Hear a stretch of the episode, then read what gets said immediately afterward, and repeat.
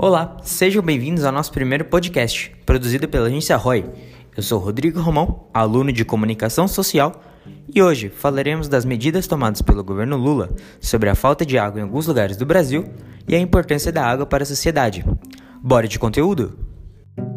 Conteúdo relevante que gostamos de trazer para você que adora ficar bem informado. Meu nome é Aira Castilho, eu sou aluna de Publicidade e Propaganda e gostaria de te fazer uma pergunta. Você sabia que o foco do governo Lula era o combate à seca do Nordeste, a fome zero e levar energia elétrica a todos? De acordo com o Mapa da Fome em 2013 e o relatório anual das Organizações Unidas para Agricultura e Alimentação, percebemos que o Brasil reduziu em 75% a pobreza extrema, isso entre 2001 e 2012. Vamos lembrar o que o presidente Lula falou sobre o assunto na ocasião. Quando eu discuto a fome, eu não discuto a fome porque eu li Geografia da Fome do José de Castro. Eu cito a fome porque eu passei fome.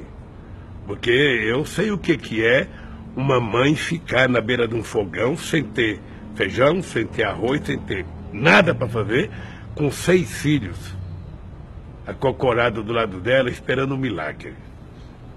Sabe? Uh, eu sei o que é trabalhar numa fábrica e você, uh, na hora do almoço, não abrir a tua marmita porque não tinha mistura. Todo mundo tinha um bife, tinha uma coxa de frango e você não tinha nada. Abria a marmita e fechava, ah, não estou com fome, levava a fita de volta. Uh, eu sei o que é, por exemplo, jantar à noite na fábrica e deixar a carne para levar para casa, para minha mãe almoçar no dia seguinte, porque a gente não tinha carne. Pois é, ouvindo esse áudio do Lula, a gente consegue enxergar a realidade de muitos brasileiros, não só aqueles que moram lá no norte, que têm uma pobreza extrema, mas também alguns aqui da nossa região mesmo, daqui de São Paulo. A gente sempre conhece alguém que já passou por necessidade e que, querendo ou não, de alguma forma conseguiu ajuda, seja do governo ou seja de alguém mais próximo. E o resultado desses esforços são demonstrados pelo sucesso do Brasil em alcançar as metas estabelecidas internacionalmente. Isso é o que diz o relatório, ressaltando que o Brasil investiu aproximadamente 35 bilhões de dólares em ações de redução da pobreza somente em 2013. Exatamente, Aira. O governo focou realmente nas famílias de baixa renda. Muitas nem tinham energia elétrica em suas residências. O programa Luz para Todos trouxe energia elétrica gratuita para quem precisava. A gente também não pode esquecer da transposição do Rio São Francisco, que era uma obra criada para levar água ao semiárido nordestino, que, segundo reportagens da UOL, impactaria diretamente a vida de 12 milhões de pessoas, garantindo assim o abastecimento em 390 municípios dos estados de Pernambuco, Paraíba, Ceará e Rio Grande do Norte. O governo Lula também entregou 86,3% da conclusão da transposição. Já o trecho do Eixo Norte foi inaugurado pelo atual presidente Jair Bolsonaro no dia 26 de junho de 2020. Foi a recomendação desde o início do governo que não deixaríamos nenhuma obra parada. Isso faz parte desse compromisso nosso. A gente fica muito feliz em trazer água para quem realmente precisa. Agricultura, irrigar terras, levar água para casa do, do cidadão nordestino aqui, que sempre teve carência disso. E é uma novela enorme. Outro método utilizado pelo PT foi a instalação de 1,2 milhões de cisternas para consumo, através do programa Água para Todos, garantindo assim esse recurso para 22 milhões de sertanejos. Vamos ver agora algumas falas de pessoas que se beneficiaram com esse programa. Eu comecei a viver de 2011 para cá, porque foi quando a gente teve acesso às políticas públicas, né, que já foi no governo Lula, que antes a gente não tinha acesso a nada, o pobre era esquecido, a gente só era enxergado na hora do voto, né?